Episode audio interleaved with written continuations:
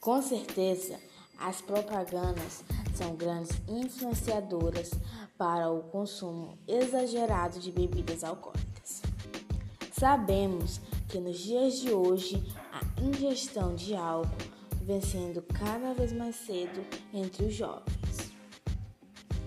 Sendo assim, os mesmos são responsáveis pela destruição da própria vida e também da vida do outro.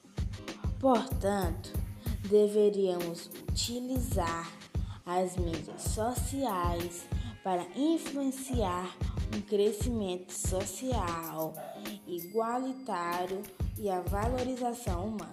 Mas, infelizmente, isso é o capitalismo.